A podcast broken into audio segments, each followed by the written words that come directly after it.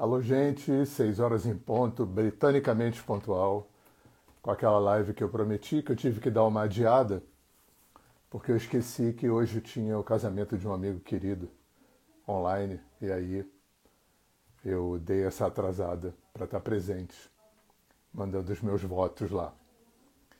Oi, Valéria. Então, a ideia hoje, hoje eu estou com o meu reloginho aqui na frente para poder não, não fazer um papo muito curto e ficar com medo de, de que caia. Né? Eu espero que a internet da roça aqui não pague mico aqui para gente. E o papo aqui era a gente falar um pouquinho disso que a gente chama de canal sensitivo. Eu estou longe de ser um erudito no assunto. A ideia aqui não é fazer, entrar em meandros técnicos, né? Por favor, os parapsicólogos, kardecistas, e, e psicoterapeutas reencarnacionistas de plantão, é, a ideia não é, é, fazer uma coisa erudita, né? a ideia é bater um papo, né? pegar a minha experiência, né? o que eu tenho estudado, o que eu tenho lido, o que eu tenho experimentado aí ao longo desse tempo que eu estou trabalhando com alinhamento energético. Estou aqui arrumando a câmera.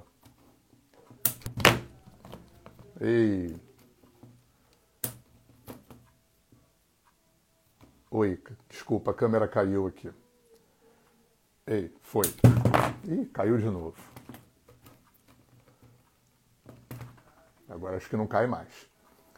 Então, é, quando a gente fala de, de canal sensitivo, uma coisa que eu tenho muita preocupação com os meus alunos e com, com os meus clientes, eu trabalho com a terapia do alinhamento energético, que é uma terapia que é calcada é, preponderantemente no canal sensitivo, eu tenho muita preocupação em deixar bem claro o que, que alinhamento energético é e principalmente o que, que alinhamento energético não é. Tá? Eu não vim falar de alinhamento energético, mas estou usando esse gancho para partir daí. Porque até então, o que a gente conhecia como utilização do canal sensitivo era o mundo espírita. Né? Eu vou botar no mesmo balaio, eu sei qual é a diferença de Umbanda, de, de kardecismo e de candomblé. Mas eu vou botar tudo isso no mesmo saco e vou chamar de mundo espírita. Aonde você é, utiliza o canal sensitivo para entrar em contato com, é, basicamente, com desencarnados, que não é o caso do candomblé.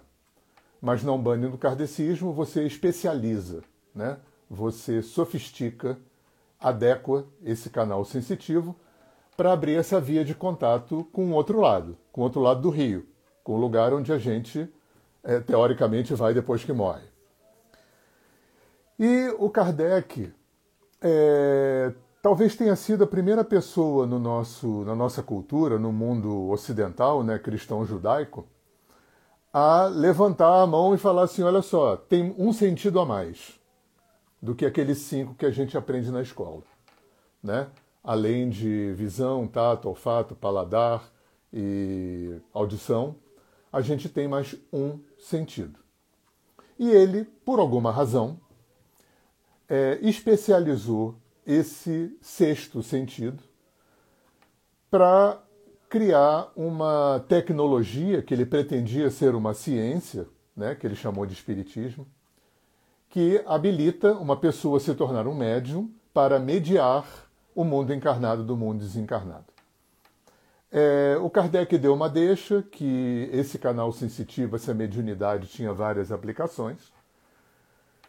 E deu uma deixa também, eu vou me debruçar um pouco sobre esse assunto aqui, que é o que me interessa mais, na medida em que eu não sou espírita, não sou um bandista, embora goste muito de tudo isso mas é, são assuntos que já são muito conhecidos.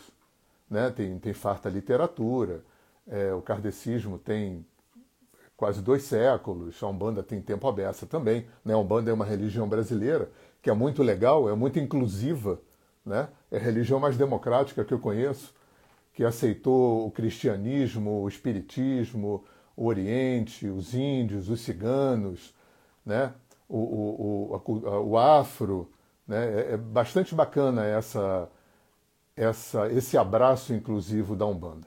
Mas isso já é bastante conhecido.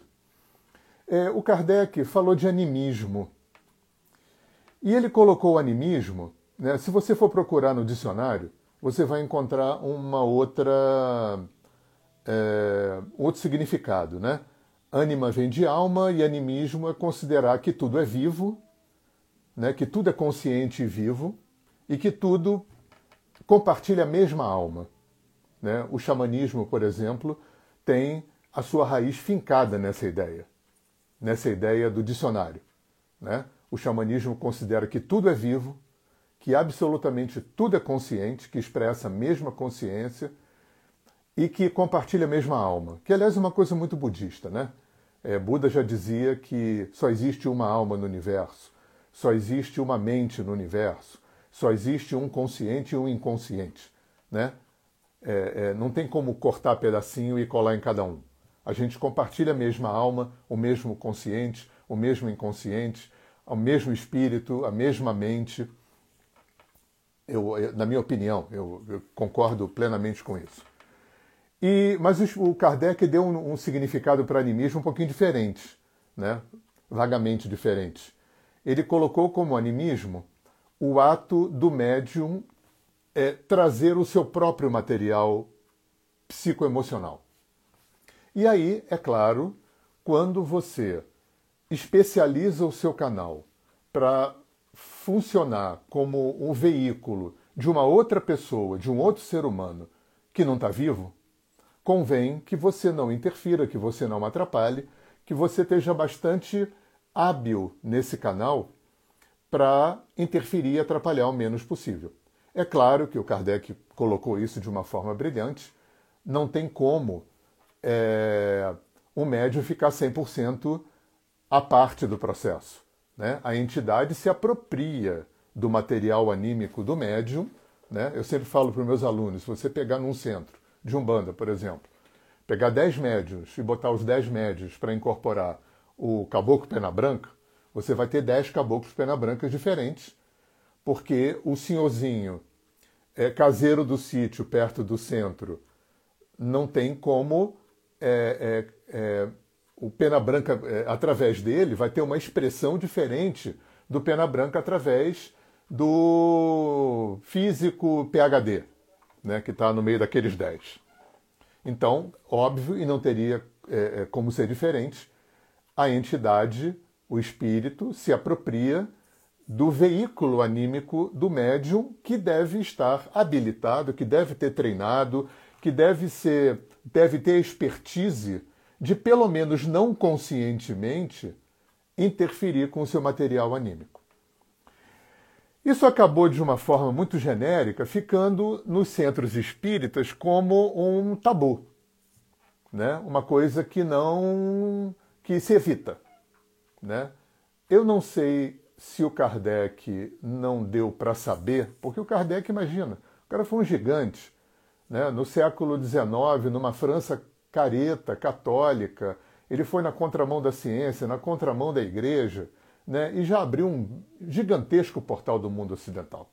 Né? Foi o cara que denunciou o sexto sentido para o mundo ocidental, né? a lei do karma, embora ele não, não usasse esse termo. Mas ele deixou um termo interessante que é medianimismo ou medianimidade, que é justamente essa medi mediunidade anímica. E até onde eu sei, eu não sou um expert, embora eu tenha lido a maior parte da obra do Kardec, eu não sou um estudioso de Kardec. É, o Kardec não desenvolveu esse lado. Isso ficou no congelador. E ficou nos centros espíritas e umbandistas uma coisa meio tabu. Né? Animismo, animismo é uma coisa que se evita, uma coisa que né, não, é, não é recomendável, não é bom que isso seja, que apareça. Né? Devemos evitar. Isso ficou embaixo do tapete muito tempo, até que, de meio século para cá, mais ou menos, começaram a aparecer terapias como alinhamento energético, como Theta Healing, como constelação familiar, por exemplo, como resgate de alma como é, cura reconectiva, que são terapias muito diferentes tecnicamente. Terapias extremamente diferentes, mas que têm esse viés comum, que é muito novo na nossa cultura. É ser terapia e não ser psicologia. né, essas terapias que eu citei, outras tantas, frequência de brilho, né, tem um monte de terapias que são sensitivas. São terapias e são sensitivas. Ou seja, elas são terapias, mas não são psicologia, nem psicanálise, porque essas terapias não têm elaboração de conteúdo, não tem interpretação, não tem análise, que para fazer isso tem que ser psicólogo, tem que ter feito cinco anos de faculdade. E são sensitivas, mas não são espíritas. E a maioria delas são espiritualistas, mas não são religiosas. E isso é muito novo.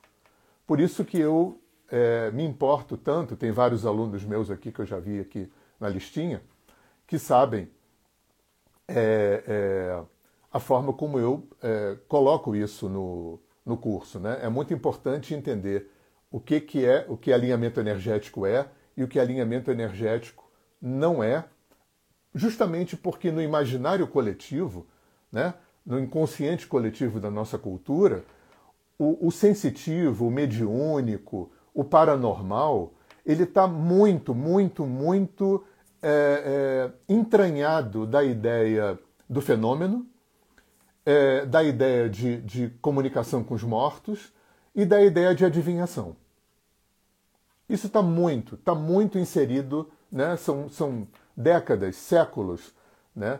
É, da sensitividade é, sendo usada a serviço da comunicação com os mortos, da desmanchar magia negra, encaminhar o obsessor e do adivinhatório.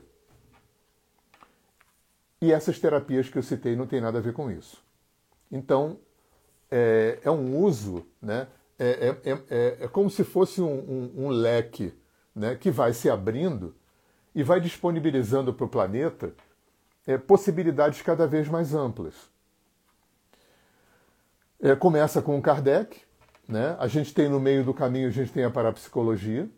A parapsicologia vai e se debruça sobre essas questões paranormais, né? daí vem esses termos paranormalidade, percepção extrasensorial, sensitividade. Só que a parapsicologia é, inicialmente teve duas questões. Uma é, pretendia ser uma ciência, então era uma ciência não espiritualista.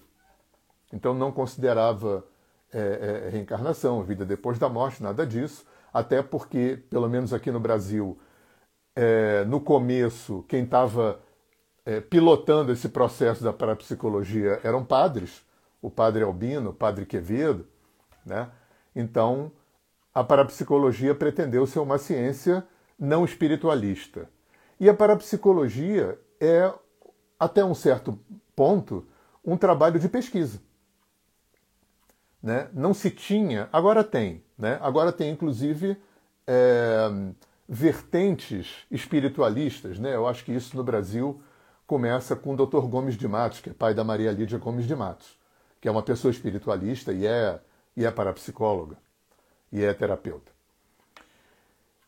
E o que eu acho que, que foi acontecendo né, com esse desdobramento todo foi que hoje a gente tem parapsicologia clínica, o alinhamento energético, a constelação familiar, o Teta Healing, na minha opinião, poderiam ser classificados como parapsicologia clínica porque está trabalhando com o sexto sentido, está trabalhando com a percepção extrasensorial, está trabalhando com a sensitividade, está trabalhando com a mediunidade anímica numa clínica. Né? Não num centro, nem numa casa espírita, nem num terreiro, mas numa, numa, num consultório. Né? Trabalhando com o mesmo material que um psicólogo e um psicanalista trabalham, mas não pela via da linguagem, não pela elaboração de conteúdo, não pela, pela interpretação nem pela análise, mas pela inserção que o canal sensitivo tem. Eu acho que isso é um ganho muito interessante, né? Eu tenho feedbacks maravilhosos de uma quantidade grande de, de psicólogos que fazem curso comigo, eu já dou esse curso há quase 20 anos. Oba, abraço de Cuiabá, manda um beijo para todo mundo aí. Ano que vem eu tô aí. É esse mundo sensitivo, gente, esqueci o que eu estava falando. Meus alunos sabem que me dá os brancos de vez em quando. É, retomando aqui a nossa história, é, o foco aqui do meu assunto, porque a, a mediunidade é, convencional todo mundo já conhece. Então, eu acho que a grande é, presente que a gente recebe é, nesse momento, de meio século para cá, é justamente, agora eu linkei com o que eu estava falando, é a excelência que o canal sensitivo tem para adentrar no mundo psicoemocional.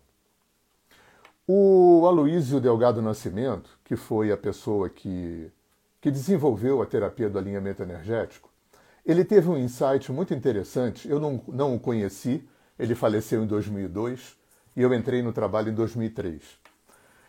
E ele percebeu o seguinte: o pessoal que está me assistindo, que já foi no centro espírita numa mesa de desobsessão, é, quando você vai no centro, você passa por uma triagem, tem um, um, um médium sensitivo que faz a triagem. Né? Ah, não, você vai para a doutrinação. Ah, não, você vai tomar passe. Ah, você está com um, um irmão em sofrimento aí acoplado na sua história, você vai para a mesa de desobsessão.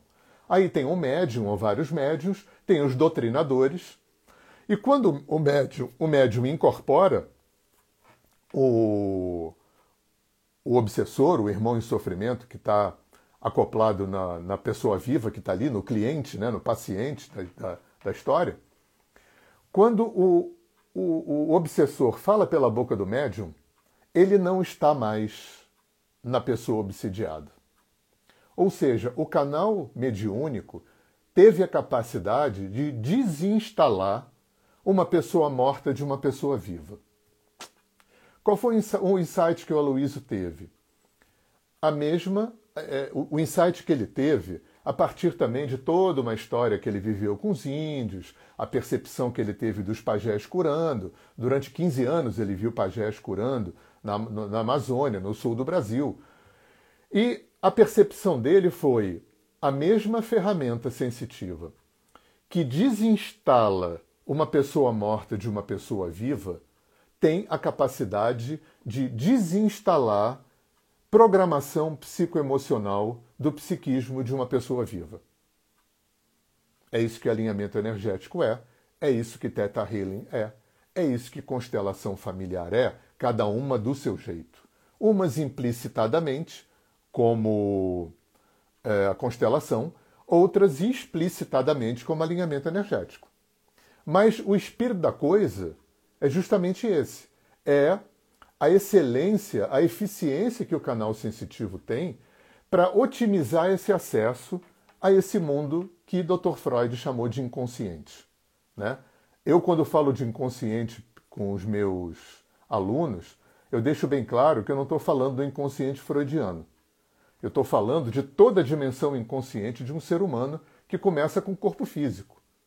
Né? Pensa bem, o que, que você é consciente de você fisicamente? Quase nada. Você só percebe que respira quando presta atenção na respiração. Você só percebe que o coração bate se botar a mão aqui, no peito, do lado esquerdo.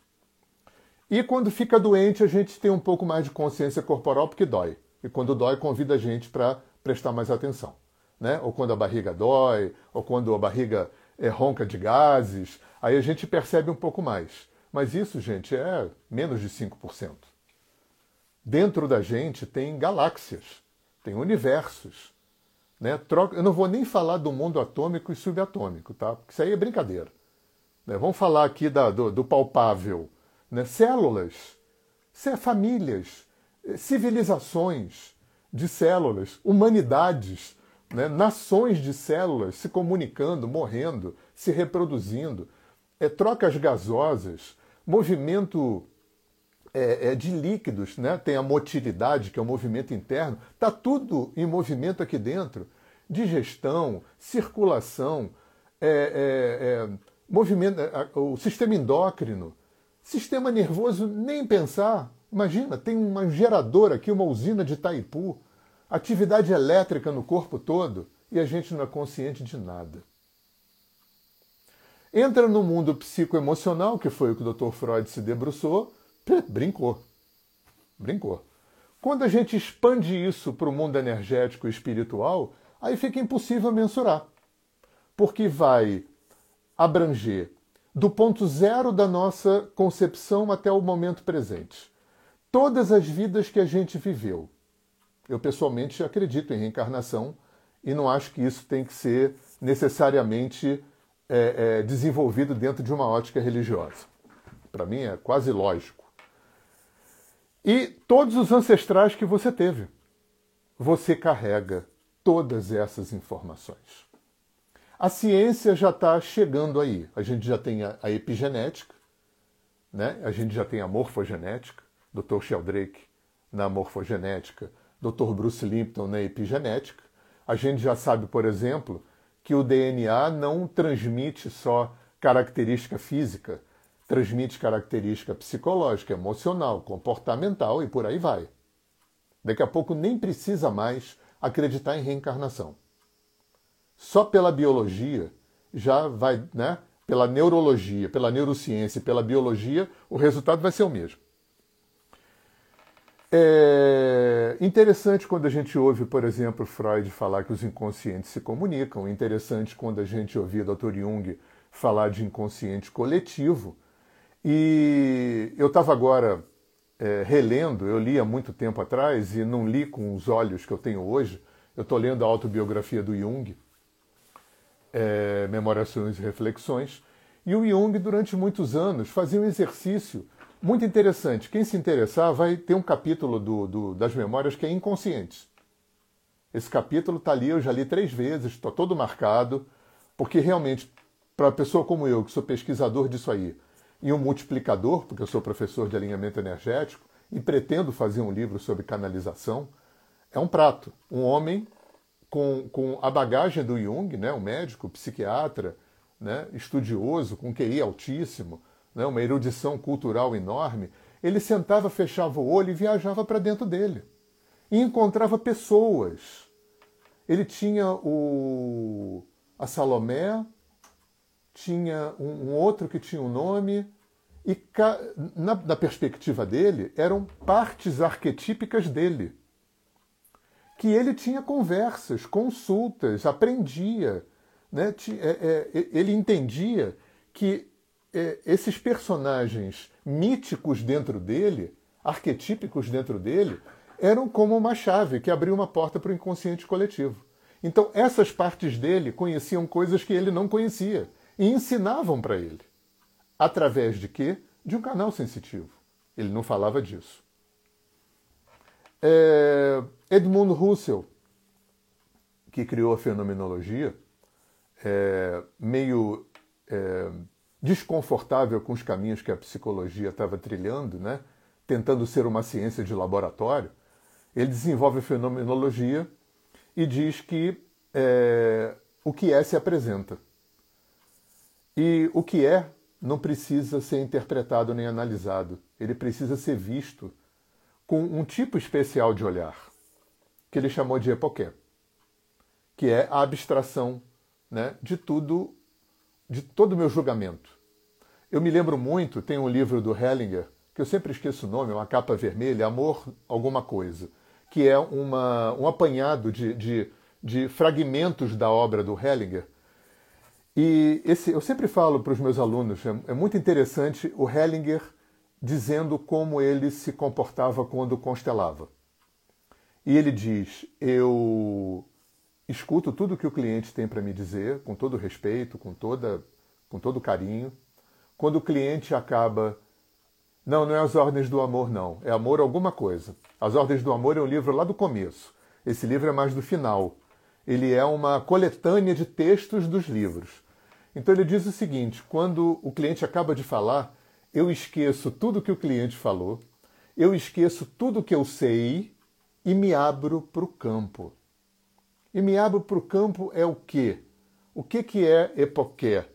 Quando eu é, é, me, me abstraio quando, por treinamento, né? por isso que eu sempre falo para meus alunos: meditação talvez seja a coisa mais importante para o treinamento de um canalizador. Tá? Quando eu consigo tirar a minha mente que pensa, meus julgamentos, meu ponto de vista, quando eu consigo abstrair o que, que eu acho que é bom para o outro, enfim, todas as minhas opiniões, o que, que sobra? O meu canal, a minha disponibilidade para ver o que o campo apresenta na constelação. É a forma, o amor do espírito, isso mesmo, Tami. O amor do espírito. é ver o que é. Isso é a aplicação do canal sensitivo. Quando você coloca um representante de, de constelação no campo do cliente, e aquela pessoa que nunca viu o cliente, não tem a menor ideia de quem é a pessoa que ela está representando, e começa a sentir, falar coisas né, que o pai do cliente falava e sentia, isso é o quê? Isso é canalização, isso é, é, é um ato mediúnico, só que não é espírita. Porque se fosse um ato espírita, só daria para fazer constelação com gente morta. Né? Então, se você faz constelação com gente viva, o que, que isso é? Né? é... Eu compartilho muito essa, essa opinião com a Gabriela, né? a Gabriela, minha esposa, que é a consteladora oficial da família. É, quando você coloca representantes no campo, você está colocando estruturas, construções quânticas que você fez conscientemente ou não daquelas pessoas. Porque não teria como você é, ter uma ingerência sobre o outro. Né? Isso aí é, existe uma lei de privacidade universal. Você não tem como atravessar o campo do outro, você não tem como invadir o campo do outro e trazer gente morta, gente viva para trabalhar. Se aquela pessoa não autorizou, se ela não sabe, isso é um princípio ético básico. Então, se isso não acontece, o que, que acontece? Né? A constelação externaliza o meu interior, consciente e inconsciente. Isso é importante. Lembra, eu trago dentro de mim, né? Dentro de mim, no meu inconsciente, tem um HD, tem uma caixa preta, onde eu trago material, conteúdos, registros, memórias de tudo que eu vivi nessa vida, nas vidas passadas e na minha ancestralidade. E tudo aquilo que está na pendência, tudo aquilo que não foi curado, que não foi é, é, é, integrado, que não foi aprendido, que não foi harmonizado, equilibrado, capitalizado evolutivamente, das minhas vidas passadas, da minha vida presente e da minha ancestralidade estão dentro de mim. E é isso que se externaliza no campo de constelação.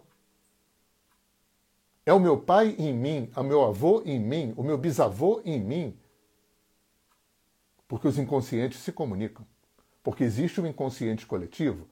Porque existe um, um campo mórfico, como o Dr. Sheldrake né, é, é, releu a teoria do inconsciente coletivo do Jung à luz da biologia. Então, a grande magia, não é mágica não, porque mágica não existe. A grande magia da constelação é que quando se harmoniza, né, quando se autorregula aquilo que está acontecendo ali na sala, ou no, com os bonecos, quando isso cura em mim, quando isso se harmoniza em mim, isso reverbera na família original. Não porque eu tive uma inserção direta naquelas pessoas, porque isso não é possível. Isso só é possível com a autorização da pessoa, com a consciência da pessoa. Mas essa é a grande magia da constelação e de todas essas terapias é, transpessoais e sistêmicas. Eu externalizo no campo aquelas pendências que estão conscientes e inconscientes em mim, aquilo se autorregula fora de mim, e quando aquilo se harmoniza dentro de mim, aquilo reverbera na família original, de alguma forma, que em geral a gente nunca vai saber. Essa é uma grande beleza desses trabalhos. Então vocês veem que tudo isso é mediunidade. Só que não mais dentro de um prisma religioso, nem mais dentro é, de um prisma é, espírita.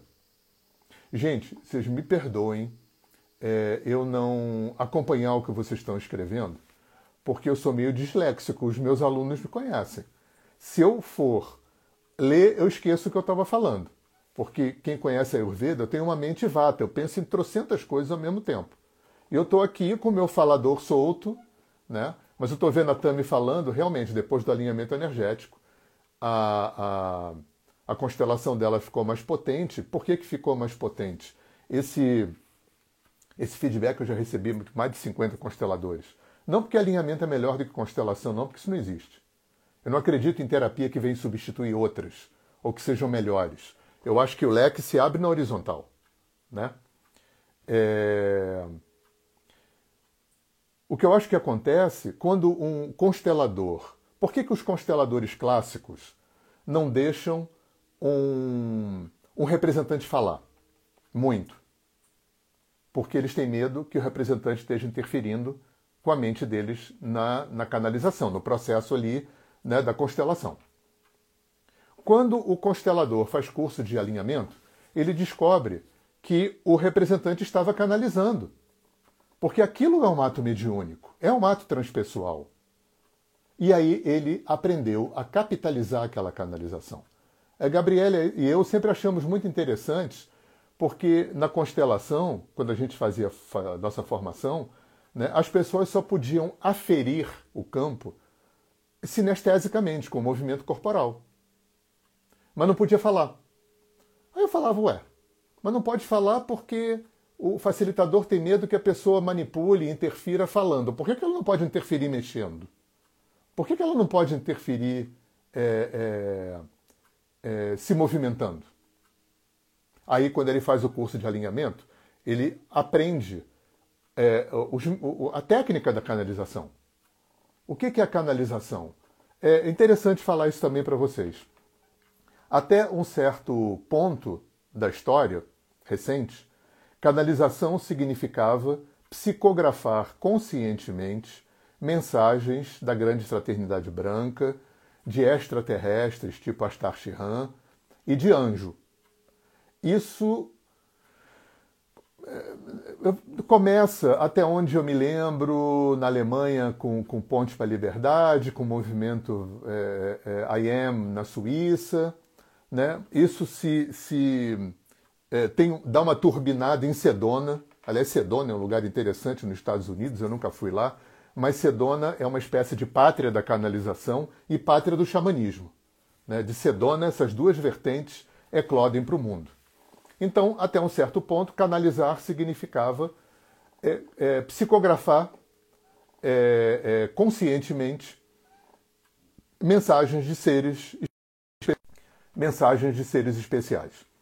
É, a partir de menos de meio século para cá, quando começam a aparecer essas terapias chamadas transpessoais, sistêmicas, enfim, canalizar passou a ter também um outro significado, que é mediunizar conteúdos psicoemocionais, conscientes e inconscientes.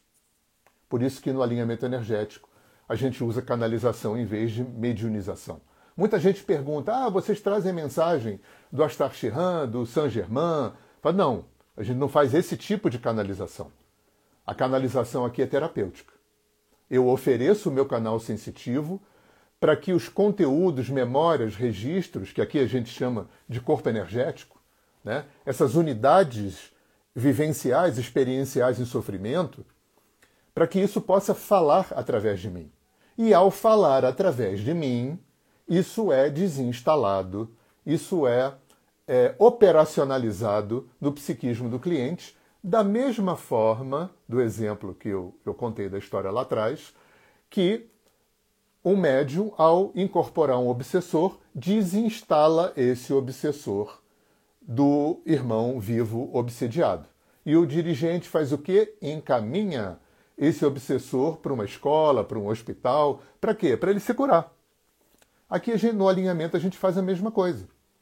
A gente mediuniza os conteúdos psicoemocionais conscientes e inconscientes e tem um dirigente, que não é um doutrinador, né? porque a gente não está trabalhando com espírito. Esse dirigente encaminha esses conteúdos para o segundo andar. Né? Tudo tem segundo andar. Eu falei de segundo andar na live passada. Eu não vou repetir aqui. Eu falei sobre a egrégora, sobre Deus e sobre anjos. E é claro que o alinhamento energético tem uma egrégora, como tudo tem uma egrégora. Só que algumas terapias transpessoais é, interagem é, voluntária e conscientemente com a egrégora, como é o caso do alinhamento energético, como é o caso do Theta Healing, que chama o Criador de tudo que é, ou outras terapias que não interagem explicitadamente, como é a constelação familiar. Né? A não ser quando o constelador fez curso de alinhamento, que aí ferrou, né, galera? Consteladores aí, aí não tem mais como não interagir, porque isso turbina muito o trabalho. É? Quando você abre uma banda larga com o andar de cima, e, e cria essa interação, é claro que isso potencializa o trabalho. Né? E que bacana que existem essas junções todas de terapia. Né? Uma das coisas lindas que eu já experienciei na minha vida foi poder dar o curso de alinhamento energético num, num centro espírita. Eu já fiz isso duas vezes, no centro de Umbanda e no centro de apometria. E você poder ver, assistir pessoas que às vezes são médiums há décadas, descobrir uma outra forma de mediunizar. Descobrir que é possível fazer terapia com a mediunidade. Descobrir que é possível incorporar mediunicamente conteúdos psicoemocionais conscientes e inconscientes. É... E é esse, esse o quadro que eu queria trazer para vocês. Né? Mais ou menos, para quem não conhece, eu sei que tem muitos alinhadores. Né? É, a Tami aqui falando, realmente, Tami, eu também é, recomendo a todos os consteladores que façam curso de alinhamento energético, como eu, como eu é, recomendo que alinhadores façam curso de constelação. Né? Eu, como aquariano, eu adoro não a mistura, mas a integração de responsável das terapias. Eu acredito muito em sinergia, eu acredito muito que nesse plano quântico, nesse plano transpessoal, nesse plano sistêmico, um mais um pode ser dois, vinte, duzentos. Então, eu estou aqui me lembrando de muitas situações onde ficou muito claro para mim em consultório que às vezes uma terapia só é pouco. Eu já falei isso em outras lives.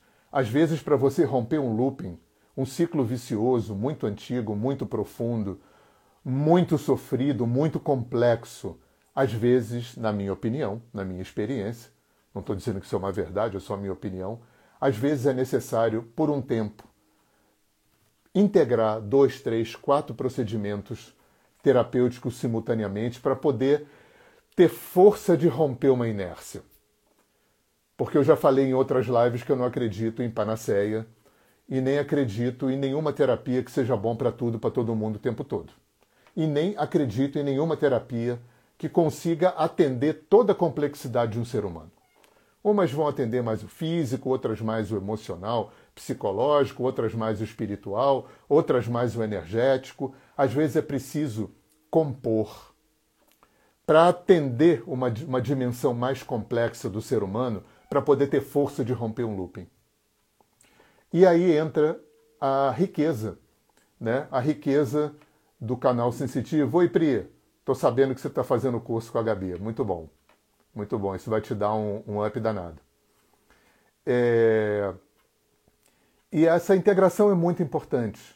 E a riqueza, né? a riqueza é... dessa ferramenta sensitiva, que começa lá atrás com Kardec e chega aqui, né, a partir dos anos 60, basicamente, né, 60, 70, 80, trazendo uma enxurrada de terapias transpessoais, uma enxurrada de ferramentas né, que otimizam. Veja bem, é, eu sou da turma que não acha que terapia holística substitui psicoterapia formal, tá? Eu acho que terapia holística, é claro, eu já vi muita coisa curar com reiki, com alinhamento, com constelação, mas não foi a maioria.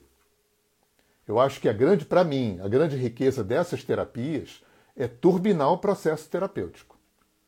Porque é, estar uma semana, uma vez por semana com um psicólogo, um psicanalista, é processo. É igual estar com um guru né, na caverna regularmente. Eu, tô, eu já falei isso em outra live também. Tá?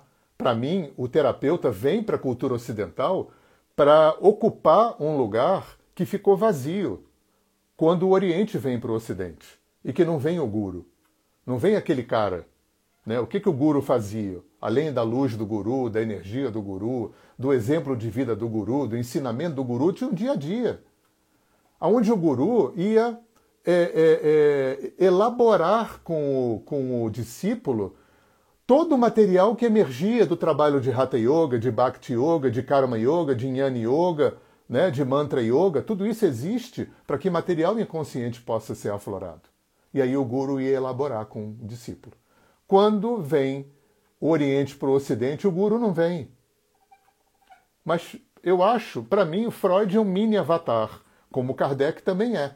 Então a consciência planetária disponibiliza né, o psicólogo, o psicanalista, não é um guru, não é alguém que lê sua alma, mas é um técnico que estudou, que se habilitou, que vive nele esse processo e pode facilitar um processo de autoconhecimento. E aí as terapias transpessoais vêm para. As terapias holísticas vêm para turbinar esse processo. Ô Tiago, você não perdeu não, vai ficar gravado no, no IGTV, tá? Eu vou encerrar aqui. Não, não vou encerrar não, ainda tem 20 minutos. Eu esqueci que eu tinha trazido o relógio. Né?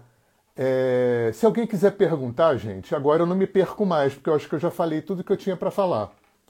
Então, aliás, eu queria, eu queria seguir um conselho do querido Marcelo Perganin, porque na live passada eu falei que eu estava meio sem assunto, porque eu tenho uma, um canal de vídeo no YouTube com muito assunto, eu tenho um canal de podcast com muito assunto, e às vezes eu fico olhando o canal para ver que assunto que eu não falei ainda. Aí ele veio e me falou assim: Ué, por que você não pede as pessoas para você trazer, para trazerem um assunto para você falar?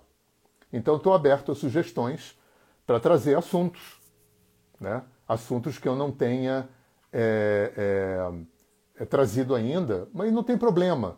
Né? Assuntos que também é, possa, eu possa dar um remake, né? porque a gente vai aprendendo, vai estudando. E como eu não decoro nada, dificilmente eu vou falar duas vezes a mesma coisa. Né? Alguém está me falando de, sobre renascimento? Ah, bom.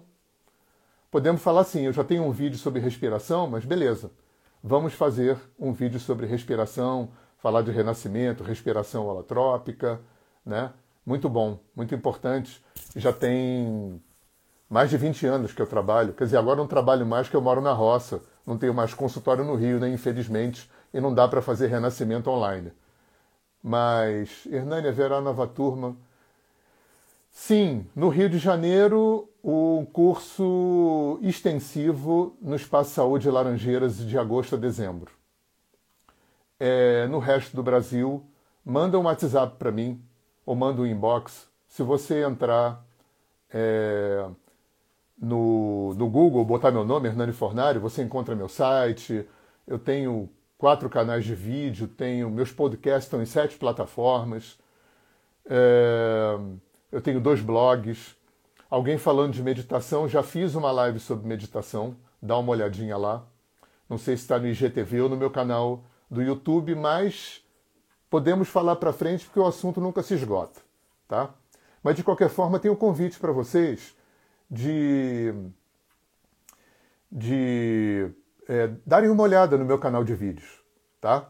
É, na verdade, eu tenho três canais de vídeo. Tenho um canal de vídeo, tenho outro canal de vídeo com uma série de vídeos que eu fiz para o Congresso Consciência Próspera, do meu querido Samuel de Paula, lá de São Paulo.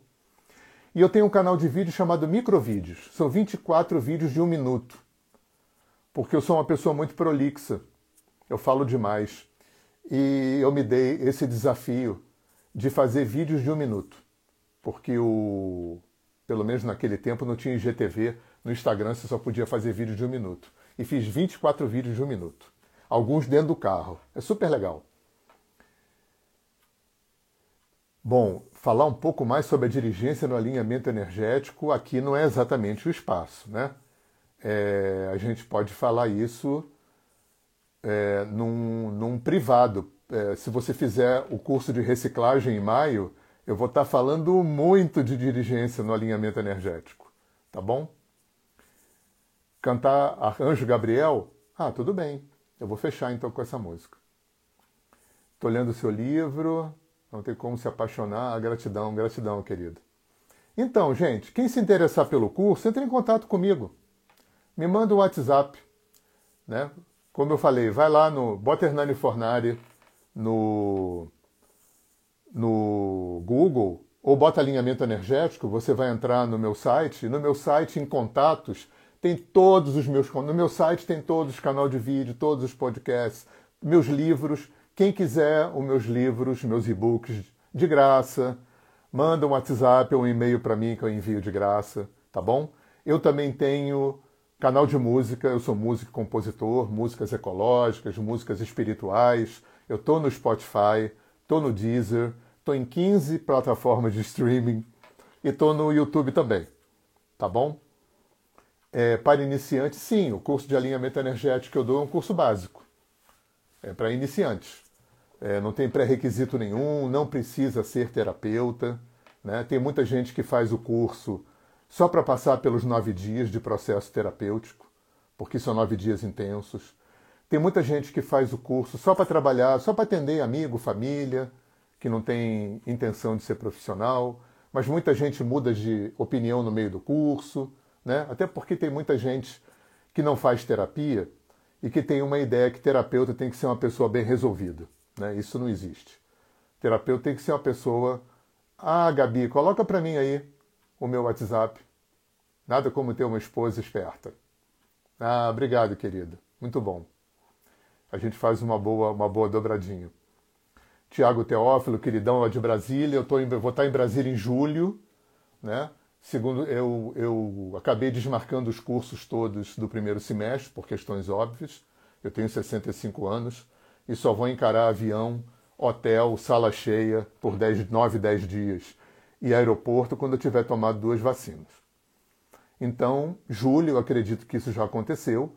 Então, a gente tem curso esse ano Porto Alegre, é, Brasília, Campo Grande, Mato Grosso do Sul, é, São, é, São José dos Campos, em São Paulo. Estou esquecendo aqui. Estou esquecendo aqui. É, bom, eu mando agenda para vocês também, tá bom? Quem mais? João Mendes, querido. A gente precisa se conhecer, hein? O João é um constelador que trabalha com música, gente. É sensacional. Sensacional. É... Bota, a tua, bota a tua indicação aí, João, para o pessoal te achar. Bota um telefone. Renascência, não é? Constelação Renascência, não é isso? Eu, infelizmente, a gente teve uma amiga comum, que foi a Laura, que faleceu, falava muito de você e a gente não conseguiu se conhecer ainda. Mas o João, ele canaliza música, ele faz a constelação toda tocando, tá? E opa, Brasília, Brasília eu tô aí em julho, tá bom? E gente, é bacana falar com vocês. Eu não sei quando eu vou fazer outra outra live. Eu gosto de fazer live surpresa porque agora tem e o meu é, celular já está dizendo que está com a bateria fraca tá? A bateria tá velhinha, eu carrego ele, mas ele ela demora muito. Anota aí o João, que o João é super constelador. Né? Constelação com música sensacional, tá bom? E, claro, fazendo a divulgação de casa, minha querida esposa, cara metade, alma gêmea, Gabriela, terapeuta, atende com constelação de boneco, dá curso de constelação, tá dando um curso agora, maravilhoso. A Gabi é desenvolveu uma constelação com ferramentas de alinhamento energético que ela chamou de constelação sistêmica dinâmica. Então, ela deu curso comigo durante mais de 10 anos e, e ela trouxe para a constelação ferramentas de, de alinhamento energético. Ela trouxe, trouxe a visão da psicologia e da psicanálise, então um curso muito rico, né? porque tanto ela quanto eu a gente tem uma, uma intenção muito, muito focada nos cursos, não só de passar uma técnica, mas de formar um terapeuta. A relação do terapeuta com o cliente, a relação do terapeuta com a terapia. Atenção, é, alinhadores que estão me assistindo aqui, vão fazer o curso de, de reciclagem em maio, gente. O curso de reciclagem maravilhoso, vai ser o terceiro curso. João, vai ficar gravado sim. Vai ficar gravado no IGTV, tá? Só que não fica gravado esse esse papinho que vocês escrevem aqui. Infelizmente não fica, tá bom? É... É isso aí, gente. Tá? E vamos seguindo, se cuidem, né? Que a pandemia está aí, mas vai passar, porque tudo vai passar, né? A vida vai passar.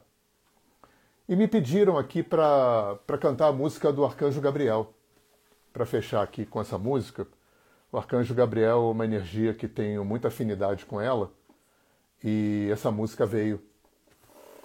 Eu vou cantar a capela aqui, tá? porque eu estou sem instrumento nenhum, porque me pegaram de surpresa.